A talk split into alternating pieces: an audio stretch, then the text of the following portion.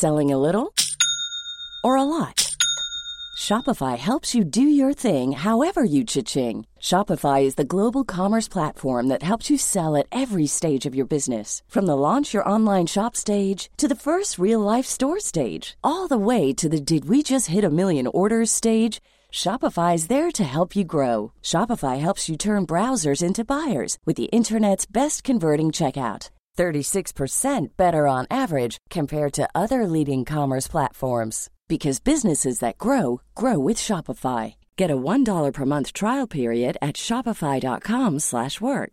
shopify.com/work. I'm Sandra, and I'm just the professional your small business was looking for. But you didn't hire me because you didn't use LinkedIn Jobs. LinkedIn has professionals you can't find anywhere else, including those who aren't actively looking for a new job but might be open to the perfect role, like me. In a given month, over 70% of LinkedIn users don't visit other leading job sites. So if you're not looking on LinkedIn, you'll miss out on great candidates like Sandra. Start hiring professionals like a professional. Post your free job on linkedin.com/people today. A lot can happen in three years, like a chatbot may be your new best friend. But what won't change? Needing health insurance. United Healthcare Tri Term Medical Plans, underwritten by Golden Rule Insurance Company, offer flexible, budget friendly coverage that lasts nearly three years in some states. Learn more at uh1.com. Alors, est-ce que je peux vous demander ce que vous faites dans la vie? Je vous en prie. Aujourd'hui, c'est à moi de vous le dire. Au commencement était l'action. Continuez à inventer. Je sais pas ce qui vous attend, je sais pas ce qui va se passer, mais on peut pas tout piloter. Vivez-le à fond. Je suis Sarah Crosetti et vous écoutez La Bascule. Ici, on s'invite dans l'intimité d'hommes et de femmes au parcours inspirant et singulier. On questionne l'art et la manière dont ils habitent le monde, le remettent en question et le redessinent à leur façon. On discute de ce qui les fait vibrer, des moments clés de leur existence où ils ont basculé vers d'autres horizons que ceux vers lesquels on les avait orientés jusque-là. Écoutez leurs témoignages, écoutez-les redessiner le monde, en espérant que cela vous donne à votre tour l'envie de basculer vers de nouveaux horizons. Je me souviens que je suis arrivé devant les bureaux de travail après une nouvelle nuit de sommeil bien trop courte et j'ai vraiment, j'ai eu, je sais pas, une intuition de me dire, ok, en fait, je, je peux pas y retourner, je suis pas en, en capacité d'y retourner, sinon vraiment, je vais, je vais exploser. Ça a été vraiment un premier moment de vraie bascule dans ma vie, c'était il y a environ six ans. Je me suis rendu compte que la, la voie balisée et toute tracée que j'avais suivie jusqu'alors, sans lever la tête de ma roue de hamster, sans me poser les vraies bonnes questions, sans essayer d'apprendre à, à mieux me connaître, ça avait eu des limites euh, importantes. Aujourd'hui, je reçois Aubry Mispollet, formateur, comédien et auteur du livre Déchaînez-vous, les clés pour s'aligner avec sa mission de vie aux éditions Erol. Avec Aubry, on parle de la stratégie des petits pas, du passage à l'action, des peurs positives qui nous poussent là où l'on doit être, des contraintes qui n'en sont pas forcément et de l'importance de savoir dire non. J'espère que cet épisode vous plaira et vous donnera envie à votre tour de vous déchaîner. Bonne écoute Salut Sarah, merci beaucoup pour euh, ton invitation. Je suis ravi d'être d'être ici aujourd'hui. Je m'appelle Aubry Mispollet, je suis euh, formateur en prise de parole en public, conférencier, comédien et auteur du livre Déchaînez-vous, les clés pour s'aligner avec sa mission de vie, paru aux éditions Erol. Salut Aubry, merci d'avoir accepté mon, mon invitation.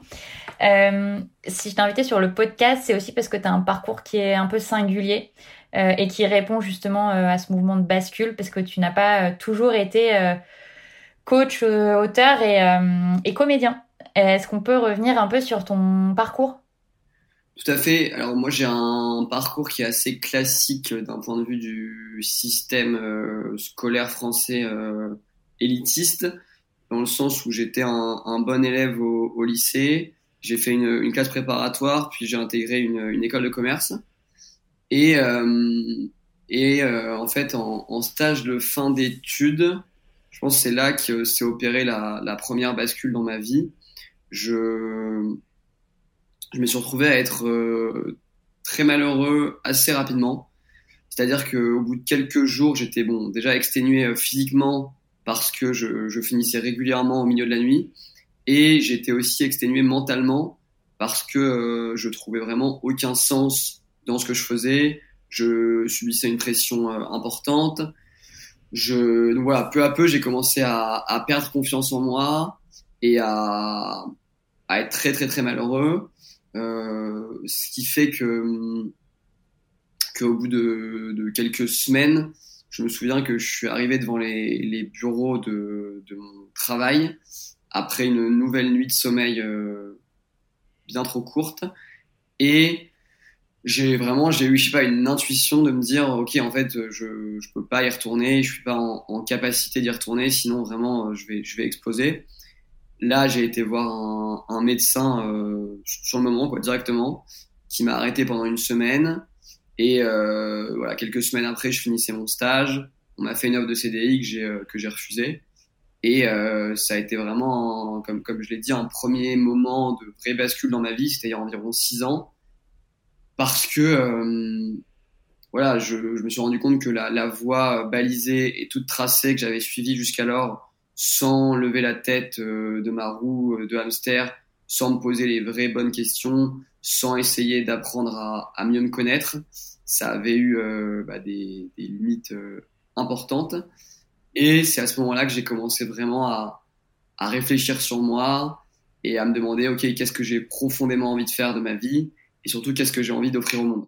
Et OK, donc ça, c'est, euh, ça c'était du coup il y a six ans. Est-ce que, est-ce que ça, ça t'est venu naturellement? Parce que déjà, il y avait un mal-être dans ce que tu faisais est-ce qu'il y a des choses qui t'ont aidé, des, euh, il y a des gens qui t'ont inspiré ou tu t'es fait aider en fait pour ce processus, euh, pas forcément de bascule, mais disons de prise de conscience au moins? Non, c'est en fait c'était hyper intuitif parce que j'avais atteint un, un, stade de de mal-être qui était qui était vraiment hyper hyper important. J'avais, euh, enfin voilà, j'étais j'étais vraiment pas bien. Je, je dormais quasiment plus parce que je finissais hyper tard j'étais hyper stressé, j'avais plus aucune confiance en moi. Enfin, voilà, je chantais vraiment que j'allais exploser. En fait, ça a été presque une question de survie à un moment. et donc, euh, de toute façon, j'étais dans une sorte de, de, de lessiveuse, quoi, de, de, machine à laver, où j'avais aucun temps. ça me semble maintenant complètement euh, délirant et lunaire, mais à ce moment-là, j'avais, il était même pas question, j'avais même pas le temps d'aller voir, euh, d'aller voir quelqu'un ou d'être accompagné parce que euh, je, je, travaillais, euh, je sais pas, euh, plus de 12 heures par jour. Je rentrais chez moi parfois à 2, 3, 4 heures du matin. J'enlevais mon, mon costume cravate et euh, je me mettais dans, les, dans le lit avec ma copine et je me relevais 4 heures après en remettant ma cravate, en ayant vraiment à la fin la sensation de, de me pendre et, euh, je repartais dans, dans, mon bureau. Quoi. Donc, en fait, j'avais aucun recul et, euh, et ouais, c'est, je parlais, je me rappelle que je parlais, ah mais juste, il y avait juste mes proches à ce moment-là. Je me rappelle que, si, je me rappelle de, que j'appelais mes parents parfois avant d'aller au travail. Et vraiment, ma mère, quand même, je me souviens très bien, me disait que j'avais autre chose à, espérer du, monde du travail. Euh, et voilà, que juste, je pouvais m'arrêter si je voulais. Mais sur le moment, c'est clair, j'étais, j'avais aucun recul j'étais quand même, euh, enfin, je suis toujours jeune, mais j'étais quand même beaucoup plus jeune. J'avais, j'avais, ouais, 25 ans à peine. Je sortais du monde du travail, sortais juste de, de mon école de commerce. Je, j'avais fait des stages, mais je me disais dans le fond, peut-être que c'est ça le, peut-être que c'est ça la vie, parce que c'est ça le monde du travail. En fait, je, ouais, j'étais vraiment, un, j'étais un, un, petit, un petit poussin, quoi, qui est, un petit poussin, quoi. Donc, euh, ouais, J'étais un petit poussin et euh, ouais, en fait c'est mon corps qui, qui m'a sauvé et l'intuition un matin que ça pouvait pas continuer. Et au moment déjà où je me suis arrêté une semaine, ça a été un gros soulagement. Je me souviens que j'ai passé plusieurs jours euh, dans le sud euh, chez moi avec euh, ma mère et ma petite sœur à ce moment-là et ma, et ma copine aussi. Et voilà, et juste à, rien faire, à marcher dans la nature, à, à, prendre soin de moi et puis à me rendre compte voilà qu'il y avait un vrai problème et après, euh, je suis reparti quelques jours, mais euh, en, en, sachant de façon que j'allais dire non au CDI. Et je me souviens aussi que j'avais eu la pause de Noël pendant quelques jours où ça m'avait aussi beaucoup aidé à prendre du recul, quoi. Et à me dire que de toute façon, je ne pouvais pas continuer dans ces conditions. Et donc là, tu, tu refuses ce CDI et après, euh, qu'est-ce que tu décides de faire? Ouais, je refuse euh, le CDI. Et euh, bah déjà, je commence là à, juste me demander euh, de manière très très intuitive et, et simpliste et simple, ok, qu'est-ce que j'aime faire? Et là, euh, ce qui s'est naturellement imposé à moi, c'est que j'aime bien j'aime bien parler, j'aime bien communiquer avec les gens, et euh, j'ai toujours bien aimé négocier, euh, ouais, le côté négociation. Donc naturellement, je me suis tourné vers des postes de, tu vois, plus commercial, business développeur. Et euh, en fait, c'est comme ça que j'ai rejoint euh, Mano Mano, donc euh, qui à l'époque était encore euh, une, petite start-up, mais qui maintenant a bien euh, bien cru. Et j'ai commencé, enfin finalement, je suis resté trois ans chez Mano Mano, d'abord en tant que business développeur, puis rapidement, comme ça se passait bien, je suis devenu responsable de de l'équipe business développement France. Je suis resté euh, environ trois ans chez Mano Mano. Là, ça a été une, expérience hyper enrichissante euh, qui m'a permis vraiment de, me recentrer, de reprendre confiance en moi, de, bah, manager, de me rendre compte de, ce que je pouvais aussi apporter, euh, au monde. Et euh, à l'issue de, ces trois ans, j'ai, je me suis lancé à mon compte en tant que formateur en prise de parole en public parce que, parce que ça fait ça faisait des années que j'avais une passion pour la prise de parole en public, que j'avais, on va dire, recommencé à pratiquer de manière un peu plus active euh, suite à, à, une école euh, d'art oratoire que j'ai faite à ce moment-là.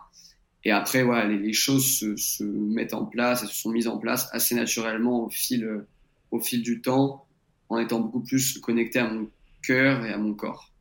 Oui, mais ce qui est intéressant du coup, c'est que tu n'as pas eu une bascule, mais en fait, euh, là pour l'instant, tu eu, en auras sûrement aussi d'autres, mais tu en as eu deux en fait. D'abord, tu as fait une première bascule euh, vers Mano Mano où ça te correspondait un peu plus, et ensuite, tu as fait une autre bascule euh, vers effectivement plus quelque chose de l'ordre euh, de l'art oratoire. Ouais, et je peux même, et on pourra en reparler, mais je réponds à ta première question, mais je peux même considérer que j'ai eu une troisième bascule il y a environ, il y a environ un an, ouais, un an, un an et demi. Mais, euh, mais ouais, ouais, bah le, le, tout à fait, le moment où j'ai quitté Mano Mano, ça a été un moment où je me suis vraiment rendu compte, ok, j'ai envie de, de me lancer à mon compte, j'ai envie de transmettre ma passion pour la prise de parole en public. À ce moment-là, et c'est ce que je fais depuis, euh, depuis euh, plus de trois ans, je, maintenant j'accompagne des, des personnes principalement en entreprise, euh, en, prise de parole en public. Et en fait, après, les choses se sont aussi mises en place naturellement, c'est-à-dire que plus on s'aligne, plus on écoute son intuition, plus on va vers, euh, plus je suis allé vers ce qui me rendait vivant. Et, et en chemin, je me suis retrouvé à écrire, euh, à écrire euh, Déchaînez-vous, le livre dont on a parlé là au, début.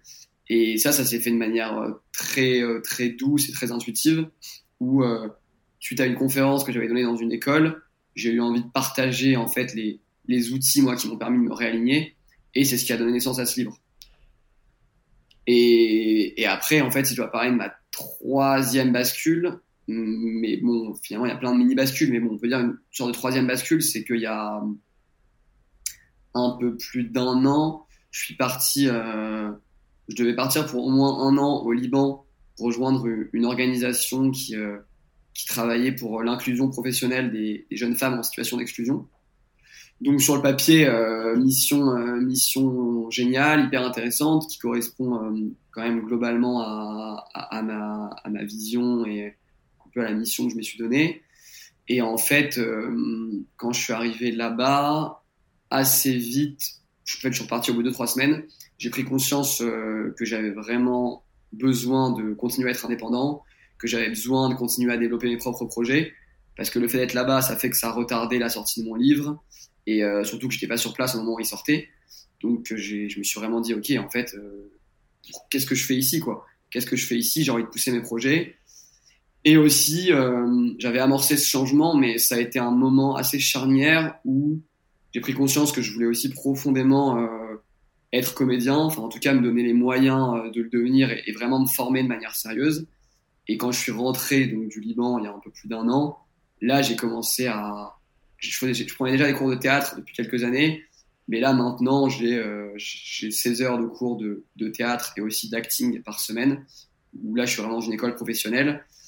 Et euh, ça, ça fait vraiment partie de ma vie, ça, ça m'aide beaucoup.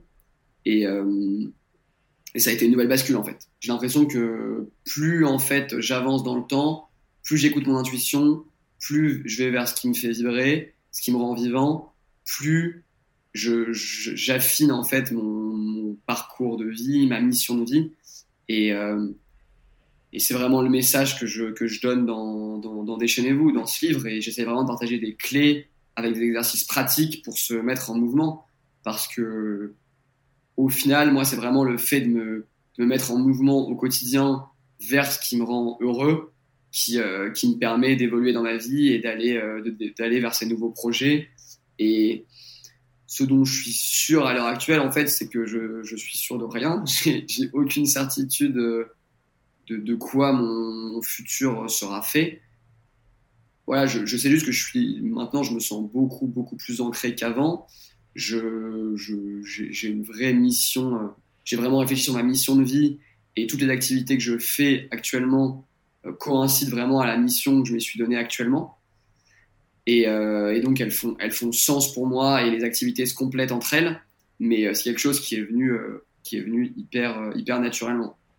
Bah, on va sur ton livre, on va effectivement en parler un peu plus tard, mais euh, en fait, elle est super vite sur, euh, sur tes bascules et du coup, j'ai plein de questions et euh, il y a plein de points que j'aimerais éclairer. Mais en fait, t'as.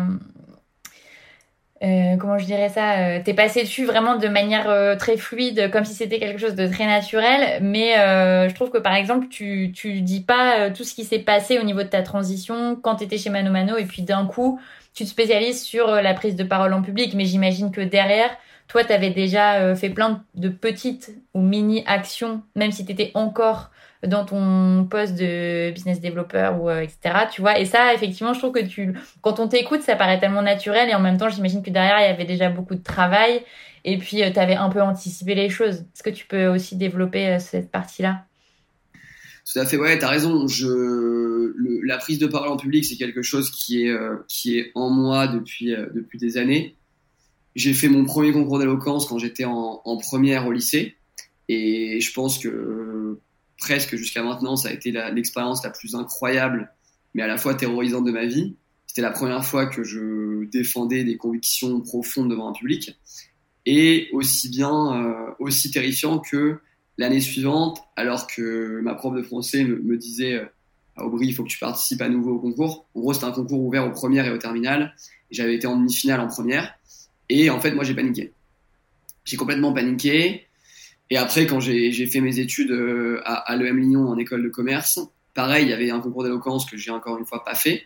Donc, euh, cette passion de la prise de parole, je l'ai un peu mise de côté, même si j'avais, en parallèle, j'avais commencé à faire un peu de théâtre, un peu d'improvisation. Et, euh, en fait, quand j'ai été chez Mano Mano, je me suis vraiment reconnecté à cette passion de la prise de parole en public, en faisant en parallèle de Mano Mano pendant deux ans une école euh, d'art oratoire où j'allais suivre des cours euh, de manière hebdomadaire et, où là, ça m'a vraiment permis en effet de, regagner confiance et surtout de me rendre compte que c'était une vraie passion. Je, je l'ai fait en fait cette école. C'est aussi ça qui est intéressant et, euh, et c'est aussi un message dont je parle beaucoup dans mon livre, le fait de faire les choses sans avoir forcément derrière une intention de résultat, mais, mais plus faire les choses animé par son cœur en, et en se disant on verra bien ce qui va se passer. Moi, c'était vraiment ça sur le moment. Sur le moment, j'ai pris des cours de prise de parole en public. C'était par pur plaisir. J'étais euh, hyper heureux d'aller défendre des convictions, d'aller devant un public, de, de me former, d'interagir avec mon groupe. Il n'y avait rien de plus euh, derrière. Il n'y avait pas encore euh, l'idée de former des gens. Sauf que au bout de deux ans de cette école, et après avoir recommencé à faire un concours d'éloquence, après avoir été en finale pour le coup, donc euh, presque presque dix ans après, j'ai commencé en fait à former euh, des, des, personnes en prise de parole en public chez Mano Mano. Je le faisais vraiment de manière, euh, enfin c'était de manière bénévole. Je le faisais le le midi de temps en temps sur mon sur pendant les journées de travail. À côté, en fait, j'ai commencé à avoir des, des, demandes d'autres personnes dans mon réseau, d'autres entreprises, d'autres écoles pour pour les former en prise de parole en public. Et euh, c'est vrai que fort de, tout ça, et en effet, tu as, raison de, reposer la question pour, pour repréciser, fort de tout ça, ça m'a donné la confiance de me, de me, lancer à mon compte et, euh, et là vraiment d'en faire mon, activité principale. Ouais, ben en fait, ce que je retiens, en tout cas jusqu'à maintenant de ton parcours, c'est effectivement d'aller d'abord vers ceux qui te fait vibrer en fait. Euh, sans avoir forcément de projet pro ou ce genre de choses, mais de dire s'il y a une activité euh, ou un hobby qui t'intéresse, c'est d'aller euh, spontanément vers ce truc-là. Tout à fait. Et, Et tu vois, c'est, si je dois prendre un exemple d'une personne que tout le monde connaît, Steve Jobs, dans, dans un discours de, le discours de Stanford qu'il a prononcé pour la remise des diplômes de Stanford en, 2005, il, emploie un terme de connecting the dots, le fait de, de se dire qu'en fait, souvent, c'est relier les points. Le fait que souvent dans la vie, on ne peut pas expliquer à un instant T pourquoi on prend une décision, mais si elle est animée par le cœur, poussée par notre intuition, c'est que quelques mois, voire quelques années après, que les points vont se relier et qu'on va comprendre euh, pourquoi on a fait ça. Et, euh, et moi, ça, c'est vraiment l'histoire de ma vie dernièrement. Steve Jobs, lui, l'exemple qu'il prend, c'est de dire qu'il a arrêté euh, l'université pour laquelle ses parents avaient économisé toute leur vie. Il a arrêté l'université et il a commencé à prendre des cours de calligraphie. Et à ce moment-là, il, vivait de manière très pauvre. Il dormait sur, sur le matelas d'un pote il explique qu'il ramassait des canettes pour récupérer euh, un ou deux dollars par-ci par-là. Mais euh, voilà, il suivait cette passion de cours de calligraphie. À ce moment-là, bah, Steve Jobs, il est inconnu, euh, sympa quoi. C'est juste un mec qui prend des cours de calligraphie. Sauf que quelques années plus tard, il lance le Mac et en fait, il reprend conscience de tous ses cours de calligraphie et c'est grâce aux cours qu'il a pris à ce moment-là que le Mac à ce moment-là a pu intégrer un design qui était aussi aussi joli, aussi révolutionnaire, aussi épuré, et ce qui a permis euh, même de presque de supplanter Microsoft. C'était, je sais plus, mais dans les années 80, je pense. Et, donc c'est hyper intéressant parce que c'est a posteriori qu'il a pris conscience de ça.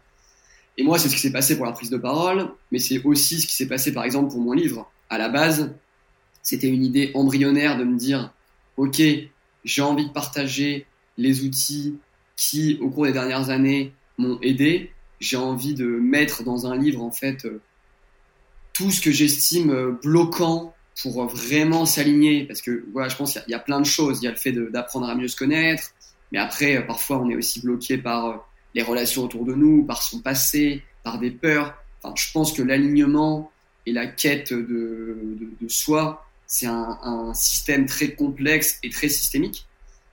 Et bon, j'ai eu envie de partager, de partager tout ça, mais à ce moment-là, c'était juste, voilà, une idée embryonnaire. Je vais écrire un livre. Et après, évidemment, il y a l'intuition, mais il y a aussi, et c'est je pense quand même le plus important euh, dans la vie de tous les gens qui ont réussi dans un domaine, c'est l'exécution. C'est de se dire à un moment, je suis résilient et euh, tous les jours, je, je, fais des petits pas pour aller euh, vers, vers la direction. Et, et en fait, c'est a posteriori qu'on se rend compte que les choses se sont mises en place. Moi, j'ai commencé par déjà passer quasiment un an à écrire trois heures par jour, cinq jours sur sept, mon livre. Ensuite, j'ai fait une campagne de financement euh, sur Ulule où j'ai édité, euh, j'ai édité mon livre en auto-édition et où là, j'en ai vendu un peu plus de 300. Suite à ça, il y a, y a eu un enchaînement de circonstances assez euh, incroyable qui fait que Erol, mon éditeur, est, venu à moi. J'ai édité mon livre chez Erol, livre qui est sorti il y a six mois maintenant il y a des super bons retours et donc suite à, au livre que j'ai écrit, bah, je me retrouve à, être invité dans des podcasts, euh, dans des médias et, ça donne en fait des, des, nouvelles opportunités. Maintenant, je fais des, je fais des conférences euh, en entreprise, en école euh, sur, sur ces thématiques et, voilà. Et en fait, les choses se mettent en place naturellement parce que ça me tient à cœur de partager ces convictions. Et euh, mais, ce qu'il faut pas oublier, c'est que c'était il y a même pas, ouais, il y a un peu plus de deux ans il y avait juste moi, un, un jour qui me réveille d'une méditation et qui me dit ah tiens ça peut être intéressant de partager des outils et, et bam comment comment on le met en place. Et d'ailleurs, donc si on revient sur ton livre, euh, sans forcément spoiler euh, le contenu, euh, mais que moi je trouve vraiment très pertinent parce que très pratique, est-ce qu'il y a quelques outils que tu pourrais partager un peu concrets pour les gens justement qui sont dans ce moment un peu de flou et qui ont envie de se lancer vers autre chose? En effet, il y a, quand même deux, pour moi, il y a deux aspects qui sont importants et il y a, y a évidemment, il y a différents stades de maturité et de réflexion. Déjà, la première question, moi, quand je parle de, mission de vie, et presque même, on, pourra peut-être le, redéfinir aussi après, c'est euh, c'est déjà se dire, ok, qu'est-ce que j'ai, en fait, qu'est-ce que j'ai, euh, qu'est-ce que j'ai envie de faire dans, dans ce monde, en fait. Et parce qu'il y a plein de personnes pour qui c'est pas évident. Déjà qui se posent la question, mais en fait, euh, qu'est-ce que je fais? Je sais pas moi ce, que j'ai envie de faire. Et une fois qu'on sait ce qu'on a envie de faire, la deuxième, euh, le deuxième moment, c'est OK, maintenant que je sais ce que j'ai envie de faire, comment je me mets en action malgré, euh, par exemple, les, peurs que je peux avoir et comment je m'assure au fil du chemin de continuer à suivre mon intuition. Donc pour répondre à la première euh, partie, qui est vraiment qu'est-ce que j'ai envie de qu'est-ce que j'ai envie de faire de ma vie, qu'est-ce que j'ai envie d'offrir au monde, là je pense que c'est absolument nécessaire d'avoir une, une grande phase d'introspection où on se pose vraiment sur soi pour apprendre à mieux se connaître. Et donc là, il y a énormément d'exercices dans mon livre qui vont dans ce sens. Déjà, quand je parle de, mission de vie, je le, définis comme la, raison pour laquelle on a été mis sur cette terre, mais de manière moins ésotérique, je, je, je le définis comme, enfin, je définis le fait de s'aligner avec sa mission de vie comme le fait d'aller vers ce qui te fait vibrer, vers ce qui te rend vivant, en osant suivre ton intuition, en osant prendre des risques, malgré, euh, malgré les peurs. Et de manière encore plus euh, simplifiée, je, je, dirais que la mission de vie pour moi, elle est au carrefour de mes forces, mes passions et mes valeurs. Je fais un mix de ces trois choses et ensuite je me dis qu'est-ce que j'ai envie d'offrir au monde en fait? Comment je mets mes forces, mes passions et mes valeurs au service d'une amélioration et au service d'un monde meilleur. Ça, c'est hyper important pour moi parce qu'en fait, c'est vraiment l'idée de, ça part de l'individu, on part de soi, mais au service de, du service d'un monde meilleur, au service du collectif. Et par exemple, je vais, je vais prendre un exemple très concret. Bon, je fais pas mal de digressions, mais je pense que c'est important. Je vais prendre un exemple très concret. Moi, la mission de vie que je me fixe actuellement, c'est je crée un monde de douceur et d'amour en aidant les gens à ouvrir leur cœur et en ouvrant le mien. Très concrètement, toutes les activités de ma vie, elles coïncident à cette mission de vie. C'est-à-dire que déjà au quotidien, avec ma famille, avec euh, mes, amis, mes proches, je fais en sorte bah, voilà, d'ouvrir mon cœur et de, et de les aider aussi à ouvrir le leur. Mais de la même manière, quand je forme les gens en prise de parole en public, mon but, c'est vraiment d'aider les personnes en entreprise à avoir des discours qui soient authentiques, à avoir des discours qui soient incarnés, à avoir des discours qui viennent vraiment du cœur et pas des discours qui soient impersonnels et stéréotypés comme on a tendance à avoir en entreprise. Quand j'ai écrit mon livre ou quand je fais des conférences, pareil, je suis dans cette euh, envie d'ouvrir mon cœur déjà personnellement parce que je parle de moi, mais aussi de donner des clés aux gens pour qu'ils puissent ouvrir le leur et s'aligner. Et enfin, quand je fais du théâtre ou que je fais de l'acting, bah, je suis 100% dans euh, la connexion à mon cœur pour jouer des émotions qui soient réelles. Et forcément, moi, quand je sors d'un film au cinéma, et que je me prends une claque émotionnelle, et ben ça me touche et ça me fait évoluer. Et donc, déjà se dire, ok, quel, quel monde j'ai envie de créer en faisant quoi? Et après, comment par exemple réfléchir sur ses forces? Je vais donner un, un exercice, un exercice parmi de nombreux exercices du livre, c'est de lister ce que j'appelle 10 succès que vous avez eu au cours de votre vie et de voir quelles sont les qualités que vous avez mobilisées pour atteindre ces succès. Et quand je parle de succès, c'est hyper important que ça résonne vraiment pour nous. C'est pas un succès euh, pour ses parents, pour la société, quoi. C'est-à-dire que peut-être que le succès qui vient en tête, euh, toi, Sarah, c'est de dire, ok, et eh ben moi, je considère comme un succès le fait que depuis deux ans, tous les vendredis à 19h, je, je serve des repas au SDF avec les Restos du Cœur. Très bien. Ça, pour moi, c'est un succès. Donc, qu'est-ce que ça dit de moi comme qualité? Eh ben, ça dit sûrement de toi que tu as une vraie qualité euh, d'écoute, une vraie qualité euh, d'entraide. Ça, ça dit plein de choses de toi. Et ce qui est intéressant, en fait, quand on mixe toutes les, euh, tous les succès pour soi, en fait, qui, qui sont un peu comme des fiertés, c'est qu'au bout d'un moment, on a, des, on a des qualités qui ressortent de toutes ces expériences et ça donne en fait vraiment nos forces principales et surtout les forces qu'on a envie d'offrir au monde. Donc ça, c'est un exercice. Il y en a d'autres qui sont euh, qui sont intéressants. Bon, tu m'as demandé un exercice, mais je vais en donner quand même un deuxième parce que j'aime bien celui-là. C'est le fait de de vraiment, ça je le fais souvent souvent en conférence, de, visualiser que, par exemple, là on visualise que ce soir on va aller se coucher et je vais me mettre dans mon lit. Peut-être que tu vas te mettre dans ton lit toute seule, peut-être que tu vas rejoindre ton copain, ta copine, bon, très bien. Et tu vas t'endormir. Sauf qu'en fait, imagine que si ce soir, ce qui malheureusement peut arriver, tu ne te réveillais pas. C'est-à-dire que peut-être que ce soir, tu vas mourir dans ton sommeil. Donc d'un sommeil doux et paisible, mais peut-être que ce sera le, tout simplement la fin de ta vie. Et si ça, ça arrive, mais vraiment, moi je pense que c'est important de se confronter, de vraiment se le visualiser et se le vivre dans son corps. Si vraiment profondément ce soir, je me dis que je vais mourir, quels sont mes regrets principaux?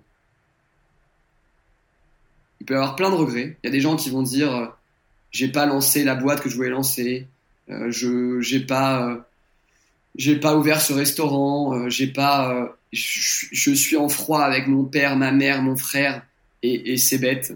Je j'ai pas assez profité de ma grand-mère. Bon, il y a mille il y a mille choses qui peuvent arriver, mais je trouve que le fait de se faire cet exercice, ça nous met face à la réalité en fait, qui est un moment on va tous mourir. Et, et quels sont les regrets qu'on a? Bon, deuxième exercice, grande digression pour dire que le, le, premier point que je trouve intéressant, c'est déjà de se dire, OK, qu'est-ce que j'ai envie de faire, qu'est-ce que j'ai envie d'offrir au monde? Et une fois qu'on a trouvé une direction, et un moment, il faut aussi, voilà, faut, faut, forcément avancer, trouver quelque chose, parce que sinon, on peut passer notre vie à, à réfléchir, et à un moment, c'est un peu comme l'âne de Buridan, quoi. On devient fou et on n'avance plus. À un moment, il faut quand même se remettre, faut se mettre en mouvement, en, en se faisant confiance. Et ensuite, la question, c'est aussi comment je me mets en mouvement malgré mes peurs? Donc là, il y a, plein de, plein, plein, plein d'aspects qui peuvent nous, nous empêcher d'avancer. Il y a tout simplement le, la société dans laquelle on évolue, le, les proches, les proches qui nous disent euh, il faut que tu fasses ci, il faut que tu fasses ça. Bon, c'est important de s'en affranchir. Ça peut être aussi euh, des traumatismes qu'on a vécu dans notre passé, dont on a besoin de se libérer. Tout ça, je vais pas donner des exercices en particulier, mais il y en a dans mon livre. Ça peut être aussi le fait qu'on est complètement déconnecté de son corps et donc de son intuition. Donc là, pareil, il y a plein d'exercices, mais globalement, pour se reconnecter à son corps, c'est important de tout simplement l'écouter. Donc euh, méditer, il y a énormément d'applications qui existent pour ça. Passer du temps seul, loin euh, des réseaux sociaux, loin du brouhaha ambiant, donc aller juste passer du temps seul dans la nature, refaire des activités corporelles, la danse, le théâtre, le chant, la randonnée, et, euh, et ouais, aussi contempler, quoi, contempler, donc méditer. Et ça, ça permet de se reconnecter à son intuition. Et sachant qu'on a tous au fond de nous la voix du cœur, la voix de l'intuition, et, cette voix, elle sait profondément ce qu'on a envie de faire. Et après, et là je vais parler d'un exercice parce que pour moi c'est important, malgré tout ça, une fois qu'on s'est euh, libéré de notre passé, une fois qu'on a, euh, allez, qu'on a un peu fait le tri dans nos relations qui n'étaient pas forcément des, relations qui nous poussaient vers le haut, une fois qu'on est connecté à notre intuition et qu'on a notre, notre diplôme de, de Bouddha Master, après, en gros, c'est tout simplement, c'est quand même le principe de la vie. Comment je me mets en action, comment j'agis malgré mes peurs. Parce que il n'y a pas de secret, on a tous peur. Euh, J'ai plein de peurs, t'as plein de peurs. Je pense que c'est très rare les gens qui vont te dire qu'ils n'ont jamais peur de rien, à part Bouddha qui a atteint l'illumination, peut-être Mère Teresa quoi. Mais malheureusement, je pense pas qu'on va être sain dans cette vie, peut-être une autre. Donc, comment on se met en action malgré nos peurs? Moi, il y a un exercice que j'aime bien, c'est déjà dissocier deux types de peurs. Donc, ce que j'appelle les peurs positives et ce que j'appelle les peurs négatives. Donc, pour moi, la peur positive, c'est la peur qui est créée par euh, un stress positif. En gros, c'est une excitation qui est liée par euh, un challenge. C'est quelque chose que tu as profondément envie de faire, mais tu as peur de le faire. Typiquement, moi, quand j'étais en, terminale et que j'avais profondément envie de refaire le concours d'éloquence, mais j'étais terrorisé parce que j'avais peur, euh, peur d'être sur scène, j'avais peur du regard des autres. Et ben là, en gros, j'ai suivi ma peur et j'ai pas fait ce que j'aurais dû faire. Alors que pour moi, la recommandation face à une peur positive, c'est même si on a peur, même si on tremble, c'est d'oser se mettre en action et de le faire. En fait, dès qu'on a envie de faire quelque chose, même si on a peur, il faut le faire.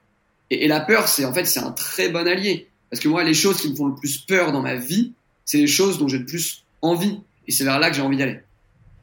Et en revanche, la peur négative, c'est pas la même énergie. La peur négative, c'est vraiment, j'ai pas envie de faire quelque chose, mais à cause de peut-être euh, la peur de décevoir, la peur du regard de l'autre, de l'habitude, je vais quand même faire ça.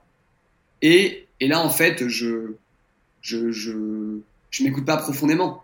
Et la peur négative, par exemple, c'est, ok, une de mes amies m'a invité à une soirée ce soir, je suis exténué, vraiment, je sais qu'il faut que je me repose pour pouvoir peut-être justement profiter de mon ami dans quelques jours, pour pouvoir revenir reposer demain mais en fait, j'ai peur de ce qu'elle va penser.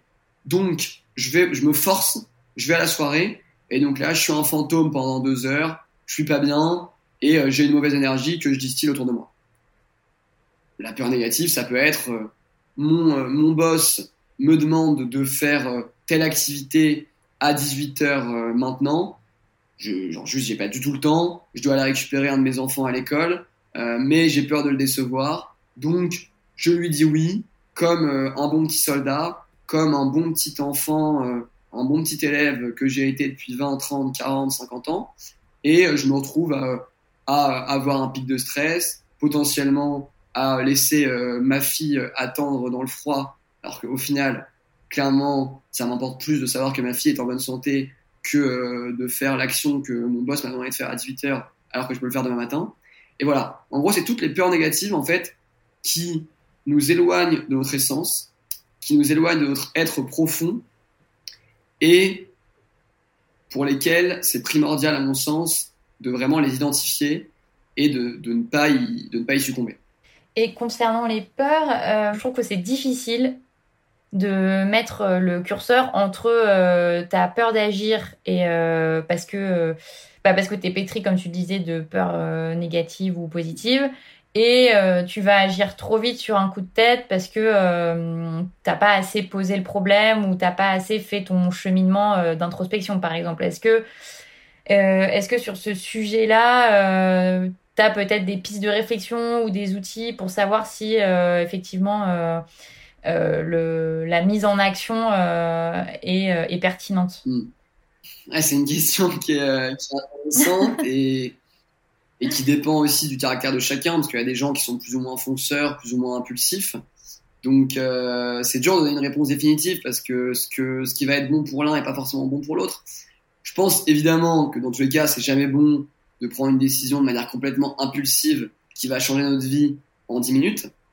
Donc pour moi, en fait, de toute façon, la décision du cœur, la décision de l'intuition, elle est, euh, en fait, c'est une, une sorte d'évidence. Et c'est pour ça que je, je suis persuadé de l'extrême importance de, de revenir sur soi et d'être plus à l'écoute de son intuition et donc de développer son intuition. Et c'est pour ça que j'ai donné des pistes pour aller dans ce sens-là. Parce que finalement, la, la, bonne décision, en tout cas la décision qu'on a envie de prendre à l'instant T, on la sent et on se met en action. Après, et la vérité c'est qu'il y a plein de décisions que j'ai prises dans ma vie qui n'étaient pas forcément les bonnes, sauf que, en fait, ça aurait été une erreur de ne pas faire cette erreur. C'est-à-dire que les erreurs que j'ai commises, enfin, c'est même pas des erreurs en fait, disons les, sorties de piste que j'ai pu faire à certains moments, en fait, ça s'est souvent révélé comme euh, les, les, on va dire, les enseignements les plus riches de ma vie parce que ça m'a permis de corriger ma trajectoire.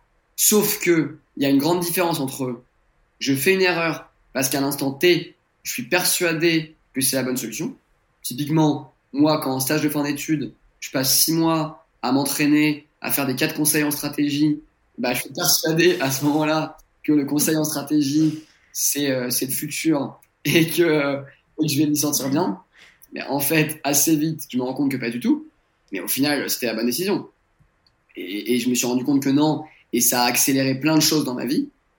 De la même manière que quand je suis parti au Liban et, et que pendant six mois, j'ai fait mes adieux à mes potes et que je suis rentré au bout de deux semaines et bah, à ce moment-là, pour moi, ça semblait être la bonne solution. Et, de la même manière que parfois, euh, c'est le principe de la vie. et de plus en plus aujourd'hui, on se met en couple avec quelqu'un, on se marie, on a des enfants, on est persuadé à l'instant T que c'est la bonne décision. Et pourtant, il y a un couple sur deux qui divorce. Donc, en fait, ça veut pas dire, ça veut pas dire euh, de plus rien faire, parce que sinon, on reste chez soi, on se met en, tailleur, et, et puis on attend. Bah non, c'est pas ça la vie. La vie, c'est d'avancer, de, faire des erreurs. Mais en revanche, que je trouve plus dommageable, c'est de soit parfois faire des choses en sachant en fait que c'est pas bon pour nous. Et ça, si on le sait, bah faut éviter de le faire. Même si on a des biais cognitifs qui nous poussent à le faire. Et de la même manière, parfois, on a quelque chose qui depuis des années est dans notre cœur, et là, nous appelle. Moi, je parle régulièrement à des amis qui euh, me disent Ah, j'ai envie de créer telle chose, ou Ah, j'ai envie d'ouvrir tel restaurant, ou Ah, j'ai envie de devenir comédien. Et ce qui est intéressant, c'est que parfois, au bout de quelques années, eh ben, je vois ces personnes se mettre en chemin vers ça. Et, euh, et, là, je suis hyper heureux pour eux parce que je sais que ça, ça a résonné et ils sont mis en mouvement quand ils en avaient, quand ils en avaient besoin et quand ils sentaient qu'ils étaient prêts. Mais ce que j'essaye de, c'est hyper dur, mais ce que j'essaye de, de, promouvoir, ou en tout cas le, la mission que j'essaye de me donner à travers mon livre et à travers les exercices pratiques que je propose, c'est vraiment de donner un chemin qui, pour moi, permet de gagner du temps dans la connaissance de soi et dans les euh, et d'éviter en tout cas certains pièges par lesquels moi personnellement j'ai pu passer et qui sont des pièges assez récurrents. Parce que c'est quand même un des thèmes assez universels de se libérer de son passé, de se libérer de relations nocives, de gagner confiance en soi, d'apprendre à s'aimer, de euh, d'apprendre à mieux se connaître. J'ai pas réinventé la roue non plus. C'est-à-dire que ce message-là, euh, il est euh, au point de départ de plein de philosophies traditionnelles, il est au point de départ de religion. C'est un, message de connaissance de soi, c'est un message d'amour, c'est un message de, partage et, voilà. Non, mais ce que j'allais, ce dire, c'est que ce que, j'entends aussi dans ton discours, c'est une des clés, c'est de savoir te connecter à ton intuition, ce qui te permet aussi de t'adapter en permanence. En fait, de réajuster ton action à chaque fois, quoi. C'est clair. Écoute, il y a, y a une, un sujet qu'on n'a pas encore euh, évoqué qui est euh, l'autonomie financière. Et donc j'avais une question à ce sujet. En fait, quand tu as décidé de quitter Mano Mano parce que tu étais euh, intéressé par le, la prise de parole en public, comment ça s'est passé pour toi? Est-ce que tu t'es dit je vais mettre de l'argent de côté, par exemple, pour pour me laisser quelques mois pour me lancer? Est-ce que au contraire tu t'es lancé et tu t'es dit que tu verrais comment ça allait se passer? Est-ce qu'on peut avoir un peu ton témoignage sur cet aspect-là? Mm. Qui est quand même euh, non négligeable dans les processus de bascule. Évidemment, c'est un processus. Euh, l'aspect financier il est hyper important. Et il y a, y a, énormément de peurs qui sont, qui sont liées à l'argent. Moi, il y a, y a, plusieurs, euh, je donnerai plusieurs éléments de réponse. Le, premier, c'est que personnellement, moi, j'ai eu la chance déjà de bénéficier d'une rupture conventionnelle quand j'étais quand j'ai quitté Mano Mano. Donc, bon, évidemment, c'est un ça permet aussi de savoir que pendant euh, deux ans, euh, moins en fonction de, ce qu'on fait, euh, on, peut, on a une somme d'argent qui tombe chaque mois. Et, c'est vrai qu'on le dit, hein, que finalement l'État c'est le principal, principal responsable des, des, des, reconversions. Parce qu'il y a beaucoup de gens qui bénéficient de ça et que ça les permet de se réorienter et d'aller plus vers ce qui les rend heureux, donc c'est très bien. Après aussi, j'avais euh, quand même mis de l'argent de côté. Et aussi, et ça je pense c'est quand même important, j'avais euh, testé euh, en amont la pérennité de, mon, modèle. On va dire que je me suis pas dit du jour au lendemain, je quitte Mano Mano et, et c'est parti. Je, ça fait plusieurs années que j'avais cette passion pour la prise de parole en public. Je me suis formé pendant un moment. J'ai commencé à avoir mes premiers clients. Et là, j'ai décidé de quitter mon entreprise et en plus, j'ai eu la chance de bénéficier d'une rupture conventionnelle. Non, mais ça, c'est intéressant que tu le dises. Tu vois, que, que le truc s'est pas fait du jour au lendemain et que as, finalement, tu as commencé euh, en amont euh, un peu à cheval avec euh, ton emploi et tu as fait tout ce que tu pouvais pendant que tu étais encore en poste. Et quand tu, tu décides de te lancer, c'est que vraiment, tu as déjà éprouvé un modèle et tu as déjà testé un peu ton truc. Clair. Et, et, honnêtement, moi, je vois plein de gens qui créent leur entreprise autour de moi. Il y en a plein. C'est des, des, side, des side projects c'est et au finalement, au bout d'un moment, ça prend beaucoup plus d'ampleur. Ils arrivent à être mieux rémunérés. Ils se rendent compte que ce side project leur procure plus de plus de plaisir. Voilà, il y a plein de façons de switcher. Après, là, il y a quand même un point qui est, qui est, qui est quand même euh, très très développé. Euh, moi, dans, enfin, je trouve, et j'étais le premier à être confronté à ça je le suis encore dans une moindre mesure. Il y a, y a quand même une grande peur de la manque du manque d'argent qui touche tout le monde, mais qui va beaucoup toucher aussi euh, les personnes d'un certain milieu. Je pense aux personnes assez diplômées qui, qui ont fait des, des, bonnes écoles de commerce, d'ingénieurs, qui, qui, ont des bacs plus 5. Et en fait, quand on réfléchit bien, on se dit que si ces personnes-là euh, ne, ne, font pas la bascule, ne prennent pas le risque, en fait, personne ne fera la bascule. Parce que la vérité, c'est que euh, quand on, on, a eu la chance de faire, euh, d'avoir un bac plus 5, de faire une école de commerce, une école d'ingénieur prestigieuse, même si demain on quitte notre travail sans rupture conventionnelle, pendant quelques mois on vit sur nos économies, qu'en fait on se rend compte que notre projet il, il prend pas, on, on retrouvera, enfin, c'est peut-être des gens qui vont, qui vont hurler au loup, mais on retrouvera quasiment systématiquement un travail. Et peut-être que c'est pas exactement le travail qu'on voulait, et, mais je suis sûr que ça restera euh, une bonne expérience. Quoi. Donc, euh, bah, je dis pas forcément que du tout c'est la solution de faire ça, mais, euh, mais je pense aussi que la, la peur du manque d'argent, c'est extrêmement complexe comme sujet. C'est pour ça que je suis pas même pas forcément toujours à l'aise avec le fait d'en parler parce que c'est très personnel. Je pense que la peur du manque d'argent, elle derrière en fait, c'est pas juste la peur du manque d'argent. Derrière, souvent, ça vient toucher à la confiance en soi. Parfois, ça touche à, à son histoire familiale. Ça touche à, à tellement de sujets qu'il n'y a, a pas de réponse pour chaque personne. En revanche, je pense que si la peur du manque d'argent devient une peur récurrente chez quelqu'un, c'est intéressant de se faire accompagner par une personne. Ça peut être un thérapeute, un psy, un hypnothérapeute. Ça peut être intéressant, peut-être, je sais pas, il y a des personnes qui, qui vont travailler à travers les constellations familiales, sur leur généalogie, pour voir si peut-être il y a des personnes dans leur, dans leur passé qui ont vécu des, des banqueroutes. Il y a des personnes qui sont beaucoup plus euh, euh, susceptibles d'avoir peur du manque d'argent parce que leurs parents ou leurs grands-parents ou je ne sais pas qui ont manqué effectivement d'argent ou même quand ils étaient jeunes ils ont manqué d'argent. Voilà, c'est euh, c'est très très dur à jauger, mais ce dont en tout cas je me rends compte, c'est que moi en ce moment, dans le cadre de mes études de comédien, je suis entouré de personnes qui viennent euh, pas du tout du même milieu que moi très souvent, qui ont, quasiment pas fait d'études, qui pour certains, qui en fait quand ils disent j'ai pas d'argent, c'est vraiment qu'ils sont en déficit et qu'ils n'ont pas d'argent, mais ils font, euh, ils font voilà, ils font des, ils font euh, des emplois qui leur permettent quand même de gagner de l'argent euh, comme je sais pas comme serveur, ils travaillent dans des bars, ils travaillent dans des dans des dans des tabacs, ils font des, emplois de ce type pour euh, pour à côté vivre de leur passion.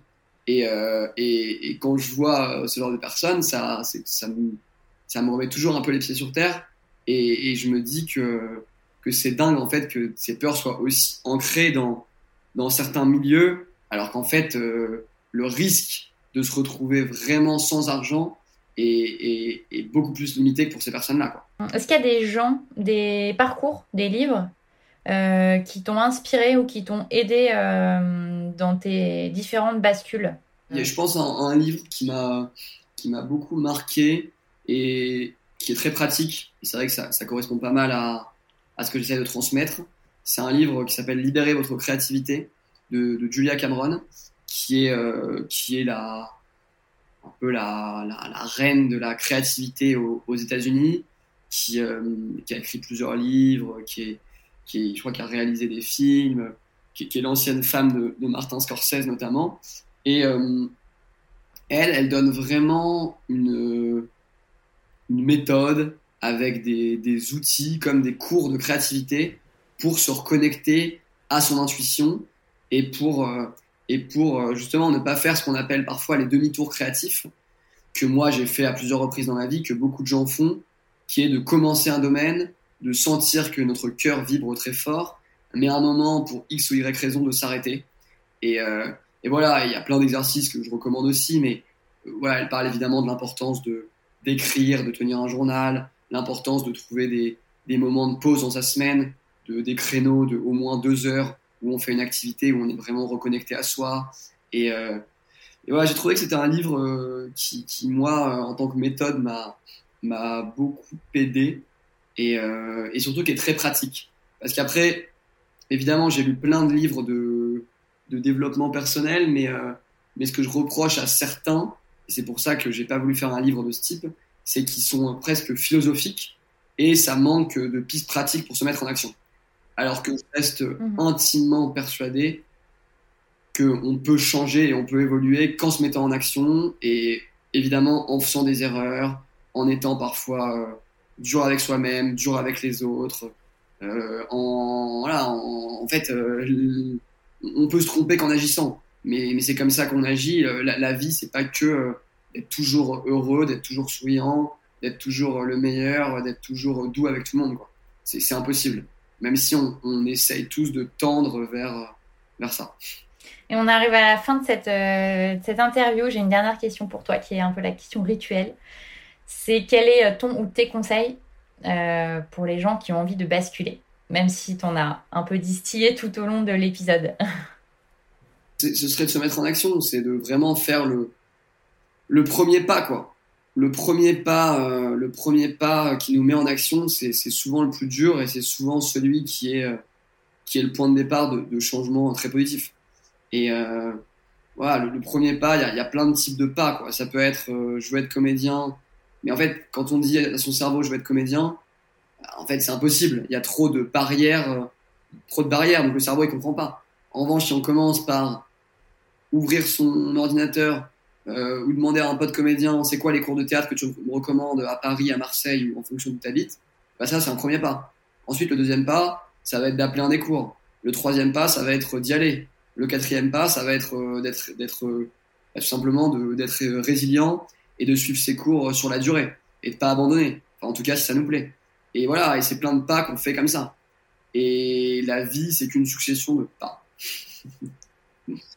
ouais, c'est un peu la stratégie des petits pas. J'ai fait un épisode là-dessus. Euh, c'est vraiment un outil ultra puissant, en fait, je trouve. Merci beaucoup Aubry, on s'arrêtera là-dessus. Merci pour tous tes conseils. Pour en savoir plus sur, ce que tu fais, donc il y a ton livre Déchaînez-vous aux éditions Erol euh, Aubry Mispolé. Est-ce que tu as un site? Est-ce que tu es sur les réseaux? Euh, Oui. Oui, alors le, réseau social que j'utilise le plus, c'est LinkedIn. Donc on peut me, contacter sur LinkedIn. Sur mon profil LinkedIn, il y a mon site internet qui en donne plus euh, sur mes formations, les, conférences que j'anime. Mais en tout cas, LinkedIn est un, bon point d'entrée. Et après, de temps en temps, je, je, suis aussi un peu sur, sur Instagram. Ok, je, de toute façon, je mets tout ça dans la description de, de l'épisode pour ceux qui auraient envie d'en savoir plus ou de te contacter. Et ben avec joie. Et Sarah, merci pour euh, ton invitation, pour ton temps. Et, euh, et à bientôt. Merci à toi. À bientôt, Aubry. Pour retrouver toutes les références et les ouvrages abordés dans ce podcast, rendez-vous dans la description du podcast ou sur le compte Instagram French Bontemps. Et si vous avez aimé, n'hésitez pas à vous abonner, à laisser une petite étoile ou un mot doux sur Apple Podcast. À bientôt pour un nouvel épisode de La Bascule. Planning for your next trip? Elevate your travel style with Quince. Quince has all the jet-setting essentials you'll want for your next getaway, like European linen premium luggage options, buttery soft Italian leather bags, and so much more. And it's all priced at 50 to 80% less than similar brands. Plus, Quince only works with factories that use safe and ethical manufacturing practices. Pack your bags with high-quality essentials you'll be wearing for vacations to come with Quince. Go to quince.com slash trip for free shipping and 365-day returns. Mom deserves the best, and there's no better place to shop for Mother's Day than Whole Foods Market. They're your destination for unbeatable savings, from premium gifts to show-stopping flowers and irresistible desserts. Start by saving 33% with Prime on all body care and candles. Then get a 15-stem bunch of tulips for just $9.99 each with Prime. Round out Mom's menu with festive rosé, irresistible berry chantilly cake, and more special treats. Come celebrate Mother's Day at Whole Foods Market.